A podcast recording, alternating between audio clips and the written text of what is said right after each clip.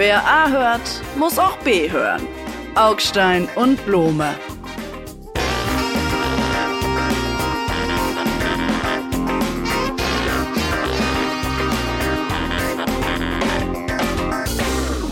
Lieber Kollege Augstein, wir starten die heutige Folge, die neue Folge unseres wunderbaren Podcasts mit ein bisschen Politfuchserei, würde ich sagen. Oha, das ist Ihr Lieblingsthema. Ja, auf ich eine Art. stehe das da ist ja gar nicht so drauf, aber gut.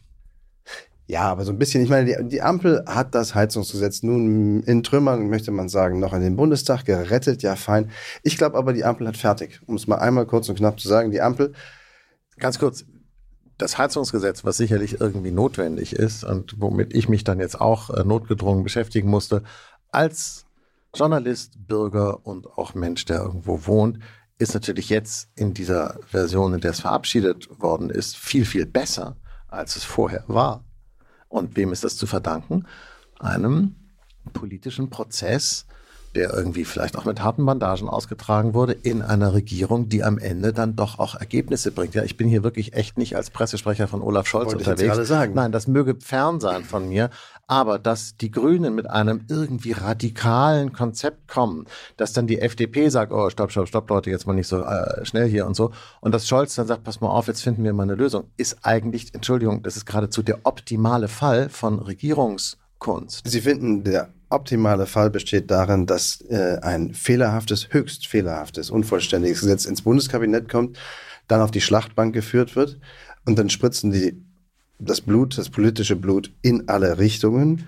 Und hinterher, und das ist ja das Entscheidende, weshalb ich sage, die Ampel hat fertig. Das Gesetz ist besser geworden, gar keine Frage. Es ist anwendbarer. Es lässt den Leuten mehr Luft, mehr Alternativen, mehr Möglichkeiten und versöhnt Also ich hoffentlich. zum Beispiel Stopp. kann jetzt mein, Moment, mein kleines Häuslein mit Wasserstoff heizen statt mit Gas. Und darauf freue ich mich jetzt schon, weil ich finde die Idee, dass ich so eine Wasserstoffheizung habe, das ist ein bisschen wie so eine retrofuturistische Vision aus den 50er Jahren. Ich möchte dann auch mein Atom-U-Boot in der Garage, wenn ich eine Wasserstoffheizung, ich finde das toll. Wasserstoff. Die machen sich lustig drüber. Diese Bundesregierung hat fertig, weil sie ihren inneren Kompass zum einen verloren hat, aber vor allen Dingen ihre innere Basis und die bestand halt aus Vertrauen.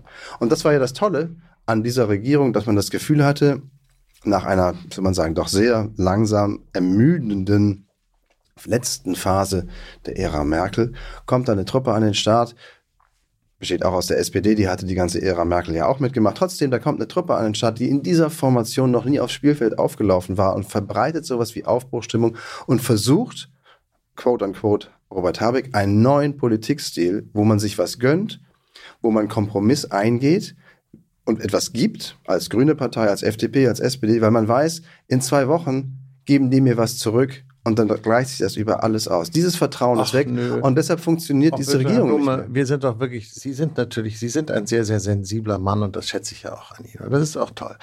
Aber wenn Sie jetzt anfangen, sich hier als Paartherapeut der Regierung äh, zu versuchen und dann irgendwie das Ende dieser Beziehung festzustellen, da würde ich doch dann davor warnen. Ja? Sie sind nicht der Coach der Regierung. Äh, Ich will jetzt hier auch nicht anfangen, deren seelische Befindlichkeit zu psychoanalysieren. Das geht mir alles ein bisschen weit. Das ist Politik, das ist ein Interessenausgleich, der da stattfindet zwischen erwachsenen Leuten, die wissen, was sie machen. Die Grünen haben eine radikalere Vorstellung von Klimaschutz, die FDP ist da meiner Meinung nach tatsächlich eher bürgernäher, ja, nicht wirtschaftsnäher, sondern bürgernäher, wenn sie sagt, irgendwie so, wie sollen die Leute das denn alles bezahlen und vor allen Dingen, welche Monteure sollen das alles innerhalb vom halben Jahr einbauen? Das geht so gar nicht. Und der Kanzler macht halt das, was er von Merkel und Kohl gelernt hat, nämlich äh, sitzen, warten und möglichst lange gar nichts tun und dann irgendwann mal sagen, so Leute, jetzt äh, get your shit together. Und das ist hier passiert.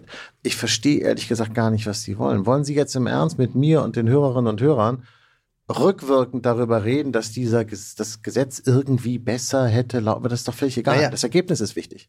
Das Ergebnis allein zählt eben nicht. Der Weg dorthin zählt auch deshalb, weil er Vertrauen in Politik, in zugegeben einer sehr komplizierten Koalition mit weltanschaulich sehr unterschiedlichen Partnern, stiftet oder nicht stiftet.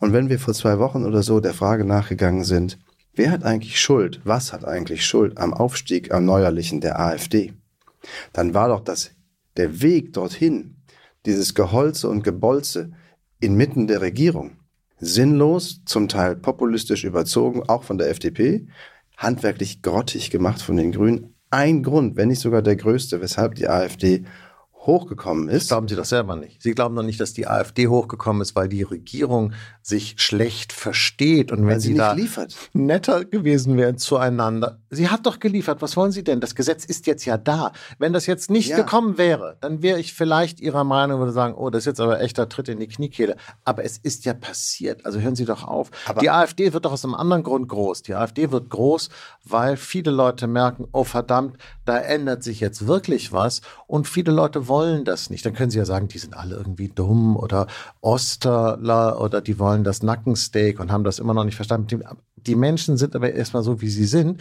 und viele wollen diesen Modernisierungskurs, äh, diesen Veränderungs-, Transformationskurs freiwillig nicht mitgehen und die wenden sich dann der Retro-Partei zu, das ist die AfD. Sie Ganz kurz, unterschätzen. ähm, für die Hörerinnen und Hörer, die, äh, immer wenn ich rede, macht der Kollege Blome so ein Zeichen so, ich soll jetzt aufhören und so.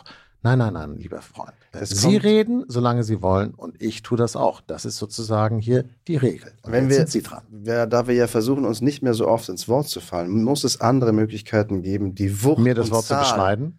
ihrer Argumente zu begrenzen, damit ich dann auch mitkomme. So unfair. Sie unterschätzen den Tinder-Moment dieser Politik. Der erste Eindruck zählt. Tinder? Ja, der Tinder-Moment dieser Politik habe ich gerade erfunden. Bam, bam. Also von Tinder, Entschuldigung, da kann ich echt, da bin ich Der echt raus. erste Also da, Eindruck zählt. Und der erste Eindruck zum Thema Heizungsgesetz war halt, wow, fürchterlich schlechtes Handwerk. Und dann schießt mit Lust und Leidenschaft die andere Koalitionspartei namens FDP das Teil in Stücke, endgültig in Stücke.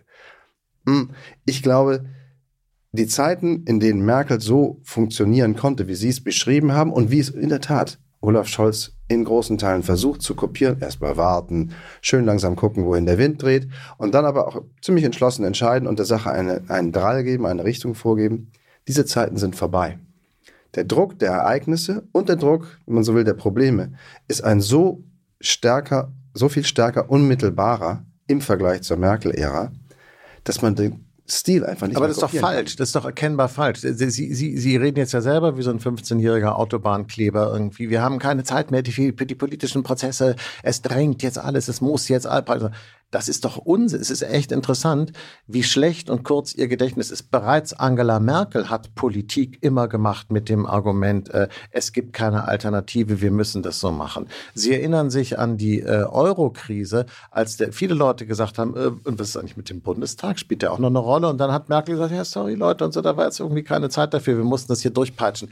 Immer, wenn Machthaber, ja, ich sage jetzt Machthaber bewusst, äh, äh, finden, sie wollen irgendein Projekt durchdrücken, sagen sie, jetzt drängt die Zeit so sehr, wir haben keine Zeit für solche Prozesse.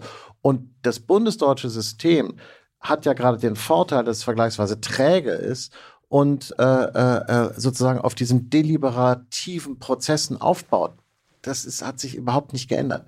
Merkel hat auch nicht unter anderen Bedingungen realerweise Politik gemacht als Scholz. Natürlich. Und ich bin jetzt nicht der Klima. Ähm, Doomsday-Prophet, der sagt, wenn wir jetzt nicht sofort handeln, geht übermorgen die Welt unter oder sie verglüht. Das bin ich doch gar nicht. Das stimmt ja nicht. Aber ein Gesetz, um dem Klimawandel Herr zu werden, ist zum Beispiel Planbeschleunigung. Deutschland muss jetzt schneller bauen können. Das ist wichtig. Das können Sie nicht verschieben. Das können Sie nicht wie Angela Merkel vor sich herschieben, weil es noch nicht so drängt. Jetzt muss man tatsächlich pro Tag, ich weiß nicht, wie viele Windräder hinstellen eigentlich. Das geht aber nicht, weil es zu lange beim Planen und beim Bescheiden und so weiter dauert. Und das bedeutet, das Gesetz, das das ändern kann, hat diese Ampelkoalition vereinbart. Bravo. Sie kriegt es aber nicht auf die Straße und das seit neun Monaten nicht. Und das geht nicht. Und das hängt damit zusammen, dass die Grünen gesagt haben, wisst ihr, solange das Heizungsgesetz nicht in unserer Form wie gewünscht kommt und dies und jenes auch noch nicht klar ist, wir vertrauen euch nicht mehr, solange kriegt ihr euer Planbeschleunigungsgesetz nicht, liebe FDP, das wir alle zusammen zwar brauchen, aber das von euch in Wahrheit kommt. Die Aber haben alles miteinander verhakt, weil sie sich nicht mehr vertrauen. Und das bremst dieses Land. Eigentlich müsste man sagen, Neuwahlen bitte. Ach Quatsch. Also das ist wirklich, das können Sie auch nur als Politjournalist sagen, der da irgendwie lang, sich langweilend und an seinem Stift kauend im Büro sitzt und denkt so, oh nee, ey, komm, jetzt muss mal was Neues passieren. Und puh, die letzte Wahl schon wieder ein halbes Jahr her. Ich, ich brauche mal wieder ein bisschen mehr Adrenalin in meinen alten, ausgeleierten Adern. Also ich weiß nicht, das ist echt, heilfroh können wir sein, dass wir nicht so eine politische Kultur haben, wo irgendwie alle Dreivierteljahr die Regierung äh, sich verabschiedet, so wie das in Italien früher der Fall war. Äh, Späßchen dabei, also echt Was sie, danke. nicht, was sie nicht verstehen ist, dass sich ein Teil der Grünen Partei, die diese Koalition trägt, bereits verabschiedet hat von dieser Regierung. Nein, nein, trägt nein. nicht den Asylkompromiss mit, trägt nicht dieses Heizungsgesetz mit. Die haben auch eine ganz viel Menge, ganz große Menge schlucken müssen. Da gebe ich vollkommen zu. Aber die Grünen haben einen ganz großen Magen, ja, also einen, da, da passt unheimlich viel rein, da passen ganze Kriege passen in den Magen der Grünen rein, wenn sie sagen, die müssen so viel schlucken. Da auch mal Mitleid mit den Grünen hält sich in ganz, ganz, ganz engen Grenzen. Aber die die doch- Grünen sind die Kinder der CDU. Sie haben von ihren CDU-Eltern haben sie den Pragmatismus gelernt und geerbt und komplett übernommen. Entschuldigung, sie können mit den Grünen buchstäblich alles machen. Sie können mit den Grünen einen Krieg führen, sie können mit den Grünen das Asylrecht aushebeln. They do everything to stay in power. Und vielleicht ist das ja auch, ja, ich sage das jetzt hier mit so einem Sarkasmus, vielleicht ist das für dieses Land auch gar nicht so schlecht. Die Grünen sind keine radikale Partei. Sie stellen radikale Forderungen, aber sie machen keine radikale Politik. Aber dann sind sie doch in dieser Koalition falsch.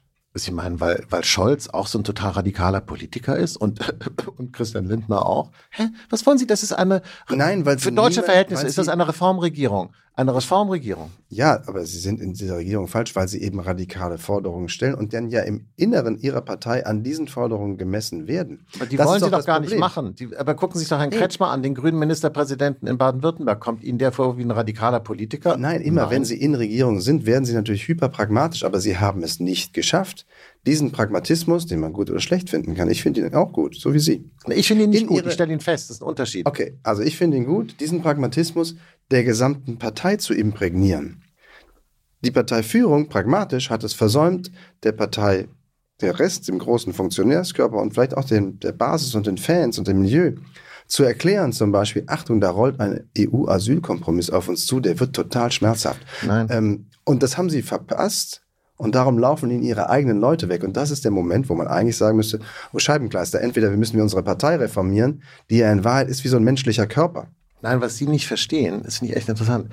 Äh, was Sie nicht verstehen, ist, dass das Spannungsverhältnis zwischen der Parteibasis, die die radikalen Forderungen wörtlich und ernst nimmt, und der pragmatischen Parteiführung eingebaut ist in dieses politische System, ja nicht nur der Grünen, sondern überhaupt in unser gesellschaftliches äh, äh, System.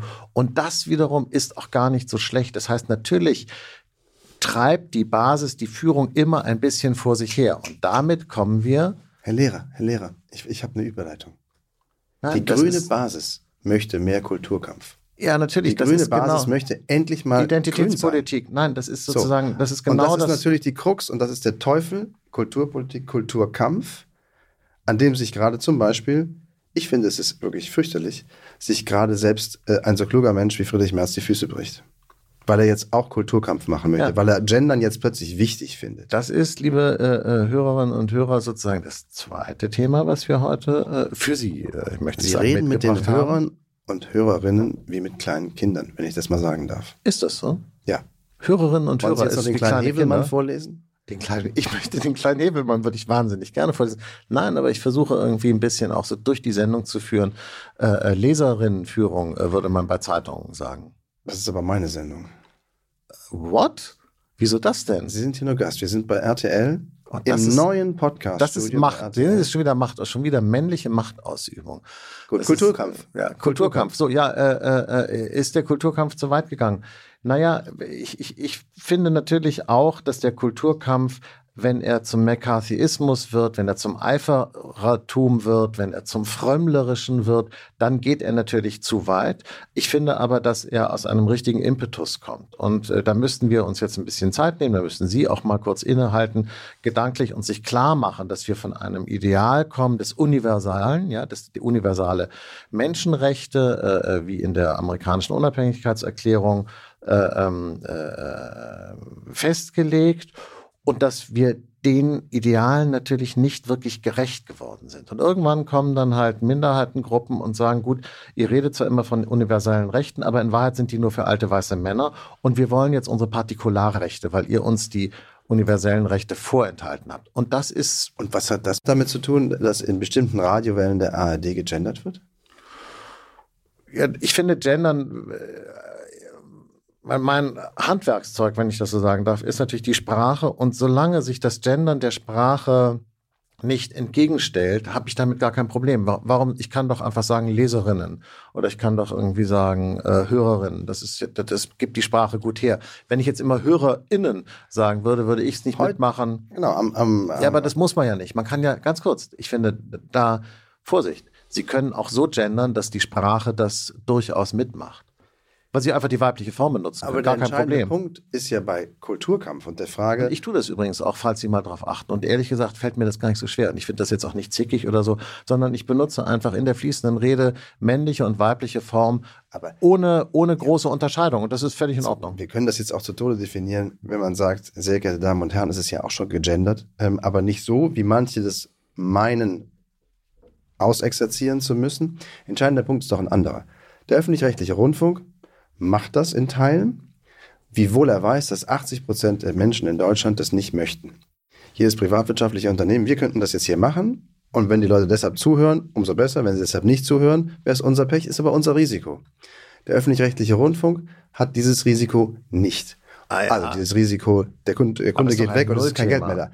Das, das ist echt ein AfD-Thema. Das ist ein Kulturkampfthema, was die, die AfD. Die Frage ist ja, das, genau die Frage stelle ich mir ja. Also, macht es Sinn, in diesen Kampf einzusteigen, der offenkundig leicht zu gewinnen ist, weil Gendern im öffentlich-rechtlichen Rundfunk ist Quatsch. Nein, weil das ist kein Quatsch. Es kommt darauf an, wie Sie das machen. Hören Sie mir überhaupt zu, wenn ich irgendwas sage?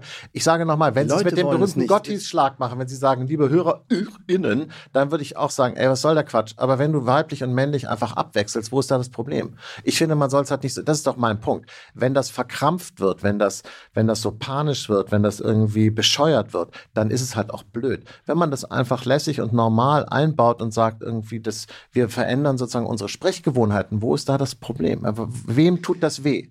Der Witz ist doch, der Witz ist doch, dass sie sich darüber überhaupt aufregen, ist doch das Problem. Nein. Oder dass, dass die AfD sich aufregt oder dass Herr Merz denkt, er könne äh, in irgendeinem trüben rechten Tümpel Stimmen finden mit dem Thema. Das ist doch das eigentliche Problem. Das Problem ist, ein letzter Versuch, dass der öffentlich-rechtliche Rundfunk, die öffentlichen Universitäten, die öffentlichen Schulen meinetwegen, wenn die vor die Frage gestellt werden, sollen wir das so machen oder nicht, geht es nicht mehr darum, ob man das elegant machen kann oder unelegant. Es geht um die Frage, ob 80 Prozent derer, die diese Institution finanzieren, das nicht wollen. Aber was im Moment, Moment, was im Moment der Fall ist. Und dann sollten sie es halt bleiben lassen. Und jetzt wird dieses, wir machen es aber trotzdem, denn wir wollen euch, Achtung, Entschuldigung, erziehen.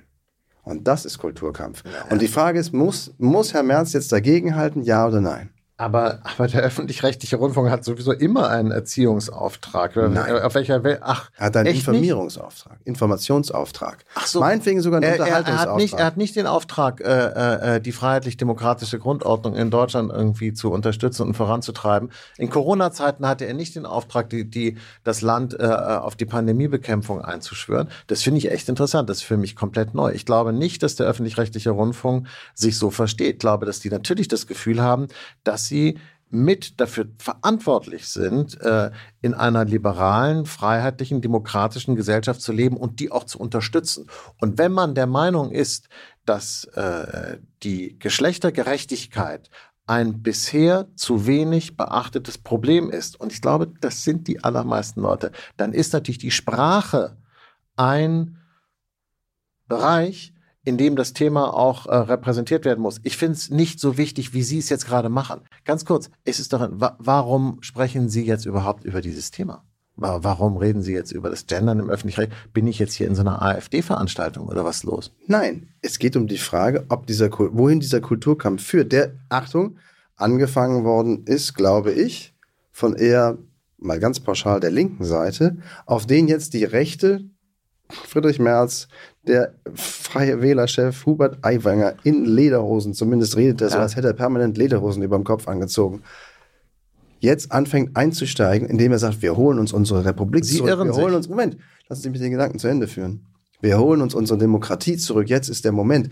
Der redet in der Tat schon, der Aiwanger, wie die AfD. Also was man erlebt ist, da hat die linke Seite, sage ich jetzt mal ganz platt, haben diese Milieus über eine ganze Zeit lang Kulturkampf betrieben und jetzt kriegen sie es mit denselben Mitteln zurück und das finde ich total bedenklich. Es ist, ja, aber es ist einfach sachlich falsch. Dieser, was Sie einen Kulturkampf nennen, ist ein globales Phänomen und es waren die Rechten, die den Kulturkampf, wie Sie es nennen, äh, aufgenommen haben. Äh, ich nenne es nämlich Populismus. Der Brexit war natürlich ein riesen Kulturkampfprojekt. Äh, Donald Trumps Wahl in Amerika war ein riesen Kulturkampfprojekt. Überhaupt ist der Aufstieg der Rechten in Amerika ein einziges Kulturkampfprojekt. Letztlich auch äh, Herr Orban, Herr Erdogan, Herr Netanyahu, alles Kulturkämpfer, die etwas machen, was eigentlich nach unserem Politikverständnis gar nicht funktionieren dürfte, denn wir denken, Leute wie Sie und ich denken immer noch so wie Bill Clinton, it's the economy stupid. Das stimmt aber nicht mehr. Das galt 1992 vielleicht. Heute ist es nicht mehr economy stupid, sondern heute ist es identity stupid.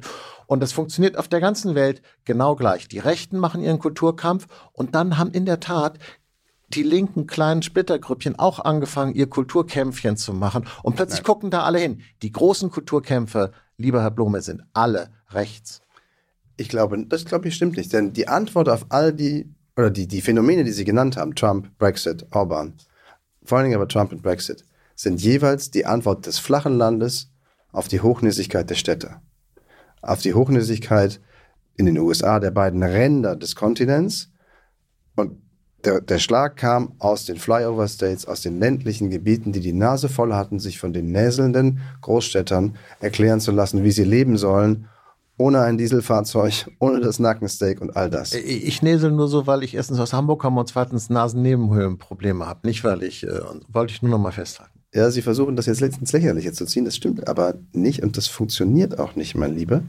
Denn Ach, Sie wollen sagen, dass die LGBTQ-Community an, an Trump schuld ist und auch am Brexit? Das ist doch nicht Ihr Ernst. Das ist doch echt, das ist echt pervers. Man, das ist wirklich, das ist, das nennt man halt Chutzpe irgendwie so. Man stößt die Eltern die Kellertreppe runter und macht nachher auf Vollweise. Das kann man natürlich auch machen. Es ist natürlich das Scheitern dieses komischen neoliberalen Kapitalismus, der seine Wohlstandsversprechen nicht halten konnte. Und dann werden die Leute über die populistische Schiene eingefangen, wo man sagt, okay, äh, einen Job und, und eine Sozialversicherung können wir euch zwar nicht geben, aber dafür geben wir euch euren nationalen Stolz zurück. Das funktioniert leider, muss man sagen, super gut in Ländern, wo dann auch die Medien nicht mehr richtig frei sind. Also ich sage nochmal England, Türkei, Amerika, wo sozusagen so Medienmonopole gibt. Wir haben in Deutschland in Wahrheit von all diesen ganzen Kämpfen nur so Schattenrisse. Ja. Und da kann man sagen, ein verdammtes Glück, dass so wir das es. haben. Und deshalb, aber, und wo wir uns jetzt interessant, jetzt das Schöne ist, jetzt, wir nähern uns in diesen Kreisbewegungen dann doch wieder an.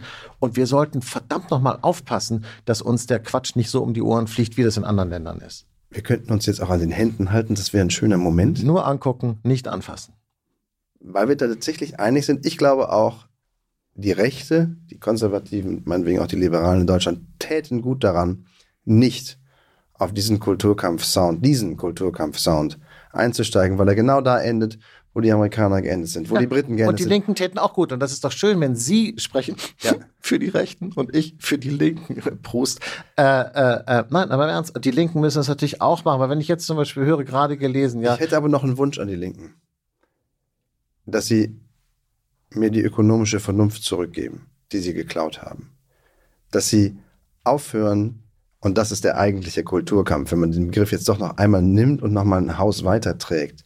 Der eigentliche Kulturkampf ist doch gewesen und den haben die Linken zu 100 zu 0 gewonnen gegen die Friedrich Merz, gegen die FDP, gegen alle, die rechnen können. Dass sie zum Beispiel die gesamten, auch bei Angela Merkel, den gesamten, wie soll man sagen, Kanon dessen, was wirtschaftlich richtig ist, was sozial nötig ist, was gerecht ist, in einer Form nach links verschoben haben und alles, was abseits davon liegt, verunmöglicht haben, beziehungsweise so diffamiert haben, dass man es fast nicht mehr verargumentieren kann öffentlich. Also, wenn, wie man es geschafft hat, zu erklären, den Eindruck zu vermitteln, und zwar allen zu vermitteln und so einzubrennen, dass man das Wort Rentner gar nicht mehr hören kann, ohne Armut mitzudenken. Komisch, das, das ich, ich, ich, folge ja Ihrem Und das, das daraus folgt, Rentenpolitik für 22 Millionen Menschen inzwischen, die so hündisch teuer und so blöd ist. Aber das stimmt auch, glaube ich, gar nicht, was Sie da sagen. Ich glaube, dass Sie, da müssten Sie auch äh, sozusagen Ihre Parameter nochmal adjustieren. Ich glaube, dass das früher so war, Da haben Sie, glaube ich, recht. Wir sind schon längst weiter. Heute weiß jeder, dass der deutsche Rentner ist irgendwie einer, der noch echt Schwein gehabt hat, weil er hat, äh, er kriegt seine Kohle aus dem System, was noch funktioniert und kann schön mit seiner äh, Jack Wolfskin Jacke immer den Bodensee rauf und runter paddeln, äh, während äh, andere Leute wissen, dass für sie das Rentensystem überhaupt nicht mehr sicher ist. Ich glaube, ehrlich gesagt, da sind sie schief gewickelt, wenn ich sagen darf. Das glaube ich nicht, ehrlich gesagt. Aha. Ich habe noch 15 solcher Beispiele, wie das mit den Rentnern und wie das geframed worden ist. Links geframed worden. Ich könnte noch ewig weitermachen. Das Hauptproblem ist, dass die Rechten das wirtschaftliche, vernünftige Denken aufgegeben haben. Ich finde das völlig irre, dass sie das jetzt sozusagen so, so drehen. Wenn sie, ich sage nochmal, der Brexit war die schlimmste ökonomische Katastrophe für Großbritannien und kam aus einem identitätspolitischen Furor heraus. Und äh, die Ungarn machen es, die Türken machen es, alle möglichen Länder wählen Präsidenten, die wirtschaftspolitisch eine totale Vollkatastrophe sind. Und sie kommen mit so komischen Nickeligkeiten. Richten Sie doch die Aufmerksamkeit dahin, wo sie hingehört und sagen Sie doch, dass sozusagen liberale Politiker in Deutschland die wirtschaftspolitische Vernunft nicht aufgeben sollen für irgendwelche komischen identitätspolitischen verblasenen Ideen. Äh, ob, egal, ob von rechts oder links. Und wenn wir also jetzt die ganze Zeit von Kulturkampf reden, dann ist eine Ausprägung dieses Kulturkampfes ja auch die Umwertung aller großen Begriffe, die meinetwegen auch sympathisch sind, wie mein, zum Beispiel sagen wir Klimaschutz. Achtung, das ist jetzt die Überleitung. Der Klimaschutz, der in Wahrheit mindestens an seinem radikalen Rand inzwischen schlichtweg ein Kampf, eine Vollattacke auf die reichen Anführung, Abführung ist. Beispiel, die Stadt Freiburg, für ihre Radikalität jetzt auch nicht gerade bekannt, hat versucht, SUVs, also große, schwere Fahrzeuge, bei der Gebühr fürs öffentliche Parken, also Anwohnerparken vor der eigenen Haustür, im öffentlichen Raum, radikal höher zu bepreisen und mit höheren Gebühren zum Teil doppelt so hoch, zu belegen im Vergleich zu anderen Autos, die zum Teil nur fünf Zentimeter kürzer waren. Aber es gibt ja eine, irgendwo eine Schwelle bei der Länge, da fängt die SUV an und davor ist es halt ein normales Auto. Gut, und also an dieser Schwelle haben die gesagt, und jetzt nehmen wir allen Autos rechts ja. davon, also allen SUVs, annähernd das Doppelte ab. Also. Und das hat das Gericht letztinstanzlich verworfen, weil es eine Ungleichbehandlung ist. Und ich sage, es war halt Kampf gegen stopp, die Reichen stopp, stopp. unter dem Label Klimaschutz. Stopp, stopp, stopp. Ganz kurz, ganz kurz. Also, dieses Thema ist ein Spitzenthema, meiner Meinung nach. Diese Parkraumbewirtschaftung ist ein bisschen absurd, ein bisschen deutsch, ein bisschen crazy. Aber da kann man ganz viel dran lernen, wie es heute läuft. Also es gibt diese Stadt Freiburg, die äh, möchte ihre Parkraumbewirtschaftung reformieren, die übrigens, was die, was die Kohle angeht, glaube ich, seit den 90er Jahren, ja, Sie müssen sich das vorstellen, seit 1993 galten bestimmte äh, äh, Summen und die wurden dann in, von D-Mark umgerechnet in Euro, deshalb waren das auch irgendwelche komischen, krummen Beträge und so weiter. Und dann haben die Freiburger gesagt, irgendwie, was soll das eigentlich? Riesige Autos, wenig Platz. Wir wollen auch Platz haben für Fahrräder und für Fußgänger oder vielleicht auch für Bäume oder so. Also machen wir den Platz deutlich teurer für die Autos, die viel größer sind. Dann hat ein FDP-Politiker in Freiburg dagegen geklagt und hat äh, jetzt auch gewonnen. Aber das Gericht hat nicht aus den Gründen, nicht ausschließlich aus den Gründen, die Sie eben gesagt haben, äh, diese Regelung in Freiburg gekippt, sondern aus drei verschiedenen Gründen. Erstens war sie handwerklich irgendwie nicht sauber gemacht. Das hätte man sicherlich irgendwie schn schnell lösen können. Zweitens haben die Freiburger gesagt, ähm, es gibt soziale Härtefälle, was ich auch interessant finde. Also praktisch der Sozialhilfeempfänger mit seinem großen SUV, der kriegt dann irgendwelche Sonderregelungen. Egal, weiß ich nicht, hat man aber irgendwie gemacht, soziale Härtefälle. Und dann kam noch diese Kritik der Richterin daran, dass äh, äh im Extremfall ein Längenunterschied von 50 Zentimeter bei dem Auto zu einer Verdoppelung der Gebühren führt. Und das ist ja das, worauf Sie eben hinaus wollen. Wir sollten das deshalb so differenziert betrachten, weil ich es lustig finde das Gesetz sieht es nicht vor, dass man Kosten für solche Sachen an der sozialen Lage der der, der Autofahrenden äh, äh festmacht. Ja? Das liebe, ist auch, auch kurios liebe eigentlich. Hörer und Hörerinnen, wenn Sie jetzt noch wach sind. Hallo? Was denn? Ich finde das wirklich interessant. Noch wach sind, dann würde ich Folgendes antworten. Das ist einfach Klassenkampf. Meinetwegen führen Sie Klassenkampf. Wenn Sie Bock drauf haben, machen Sie das doch. Aber nennen Sie es halt nicht Klimaschutz oder Parkraumbewirtschaftung. Machen Sie sich doch einfach ehrlich. Diese Stadt wollte, dass die SUVs verschwinden. Kann man ja wollen. Dann verbieten Sie sie halt. Ah. Aber versuchen Sie es nicht über solche Tricks quasi Zum Glück am Gericht gescheitert also, zu sagen, hihihi, wir wissen genau, wie lang so ein SUV ist. Und zack, ab den Zentimeter gilt halt der doppelte oder ich weiß nicht wie viel hohe Preis. Und Natürlich ist diese Riesenstufe das Problem gewesen. Wenn Sie es graduell machen, pro Zentimeter Auto Nein. oder pro 10 Zentimeter Auto Es kostet das. Parken so Es und so eh viel. Quatsch. Vollkommen okay, dann wird der Nein. SUV teurer Nein. als der kleine Mini. Nein, es ist aber, und das ist, und sehen Sie, und das ist das Perverse daran. Und deshalb sind die Grünen am Ende des Tages eben eine perverse Partei. Das habe ich immer gewusst und an solchen Sachen sehen Sie es. Denn auch der Grüne hat am Ende des Tages keine bessere Idee, um das Klima zu retten, um die Stadt lebenswert zu machen, um Platz für Bäume zu schaffen, für Fahrradfahrer, für spielende Kinder, als den Preismechanismus. Ich meine, wie langweilig muss man im Kopf sein, um am Ende da zu landen, wo die FDP immer schon war, dass man sagt, dann machen wir es eben teurer. Wir machen es einfach noch teurer für euch. Das ist so doof, weil das heißt nämlich am Ende des Tages müssen sich alle klar machen, ja, dass der Reiche, wenn, ich jetzt sage, wenn ich jetzt sage, irgendwie, ist mir das scheißegal, kostet halt 480 Euro. Ich habe so viel Kohle und ich habe so ein dickes Auto, I don't care und so, schön Platz für mein Auto. 480 Euro. Dann kann der Reiche sich das kaufen. Und das ist falsch. Verstehen Sie? Da muss, Ja, es ist das einfach nicht richtig. Das ist interessant. Jetzt wird es echt grundsätzlich. Deshalb falsch. sitzen wir hier. Stopp.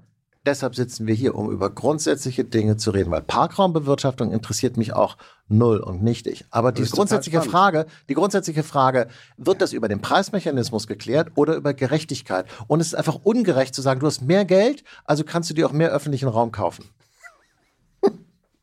Entschuldigung.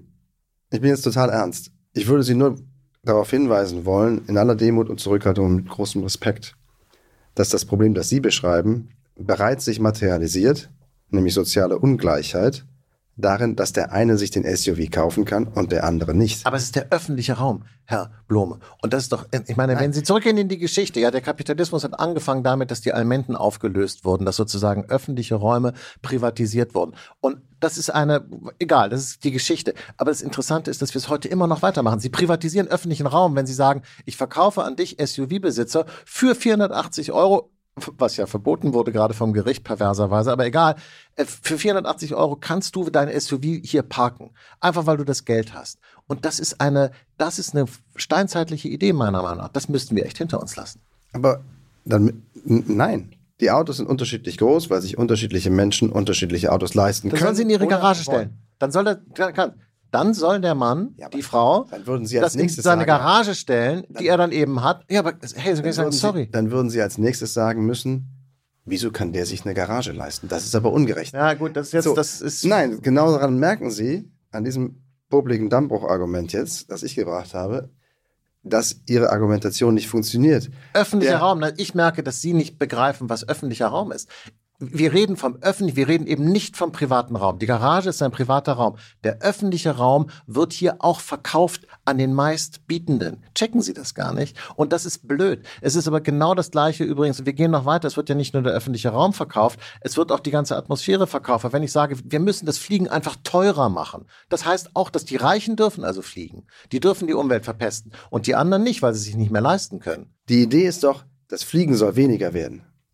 Jetzt können Sie es rationieren, Sie können es verbieten, oder Sie sagen aber eben, jeder soll entscheiden, wie wichtig ihm das ist, und dann machen wir es eben teurer.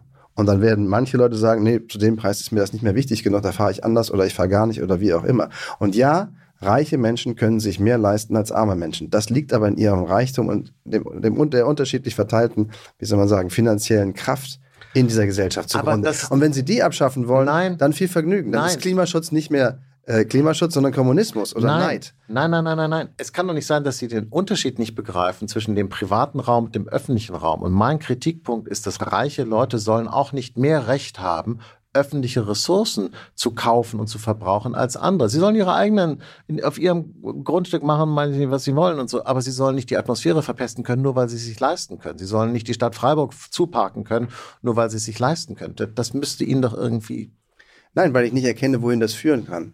Äh, dann dürften sie auch nicht größer wohnen, weil das braucht auch mehr öffentlichen Raum. A. Und äh, vor allen Dingen braucht es auch mehr Ressourcen. Also der Fußabdruck eines Reichen, der CO2-Fußabdruck eines Reichen, ist größer als der eines nicht so Reichen. Gilt zwischen Deutschland und Afrika oder auch in Deutschland zwischen reich und nicht so reich. Das ist ja der Grund, weshalb die letzte Generation glaubt, auf dem Golfplatz jetzt Klimaschutz betreiben zu können, indem sie dort neue Löcher gräbt. Ja, und das zeigt, dass die Entschuldigung, dass diese jungen Leute, und das sind ja meistens, keine Ahnung, begriffen haben, worum es geht. Äh, diese Aktionen haben mich wieder total eingenommen für diese Bewegung, weil ich, weil ich gesehen habe, die haben verstanden, worum es geht. Weil das Autobahnkleben, I don't know. Aber da, wenn die auf den Golfplatz gehen, auch wenn Sie das lächerlich finden, ich spiele kein Golf, keine Ahnung, ich weiß nicht, wie das bei Ihnen ist, aber da sind die jedenfalls an der richtigen Adresse. Dann ist es also der Kampf gegen Reiche, Krieg den Palästen, weil die Paläste mehr CO2 machen. Das ist wirklich, also der, dann ist der, tatsächlich also der Kapitalismus in seiner Golfplatzausprägung das Problem, das glauben Sie doch selber nicht. Das Einzige, was Sie. Global gesehen sind wir alle äh, Golfspieler. Absolut richtig. Auf einen Golfplatz zu gehen und einen Golfplatz umzugraben, ist so doof. da fällt mir einfach gar nichts mehr zu ein. Also die ganze Assoziation zu Loch und Handicap und ich weiß nicht was, da, dazu fällt mir nichts mehr ein, außer den Satz des Bundeskanzlers. Diese Leute sind bekloppt. Auf Wiedersehen, Herr Augstein. da machen wir nächste Woche weiter. Danke.